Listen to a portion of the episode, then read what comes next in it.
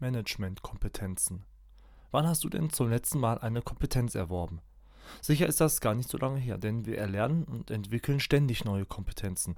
Zum Beispiel, wenn wir Statistik lernen und nachher verstehen, wenn wir das Alphabet beherrschen, einkaufen gehen, lernen, ein Glas zu heben oder eine Excel-Liste auszufüllen. Oder aber wir verfügen über die Kompetenz Candy Crush oder Farmville zu zocken oder sowas. Ist ja auch eine Kompetenz.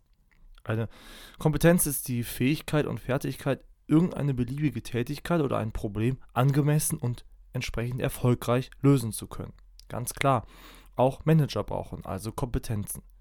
Wenn aber nicht gerade Candy Crush und Farmville, worin müssen sie dann wohl kompetent sein?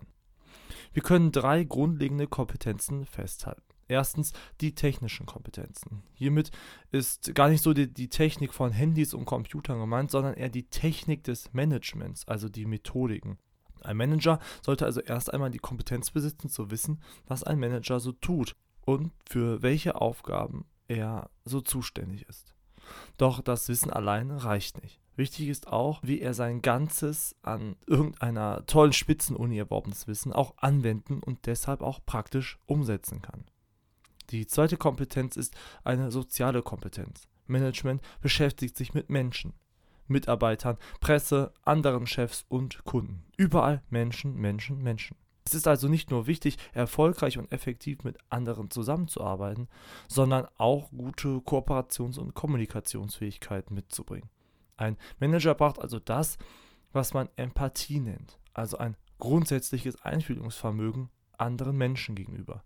Gerade heutzutage, wo Unternehmen häufig global und international agieren, heißt Manager zu sein auch ein interkulturelles Verständnis zu haben. Denn in China, Brasilien oder Südafrika laufen viele Dinge auch kulturell gesehen nun mal anders. Last but not least ist natürlich die konzeptionelle Kompetenz zu nennen, also die Fähigkeit, unübersichtliche, komplexe Problemfelder zu managen.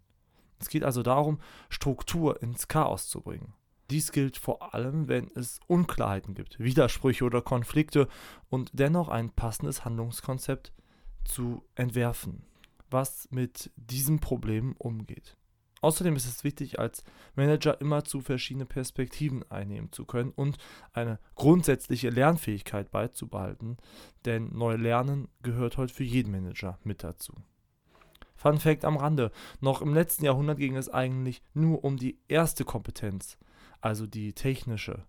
Inzwischen weiß man aber, dass die anderen beiden genauso wichtig sind. Und so wie ihr immer neue Kompetenzen erwerbt, weil ihr ja zum Beispiel Candy Crush, äh, Mathematik, Deutsch in der Schule oder sonst irgendwas nachvollziehen und verstehen müsst, so muss auch der Manager kompetent sein und wohl auch immer neue Kompetenzen erlernen, so wie jeder einzelne von uns auch.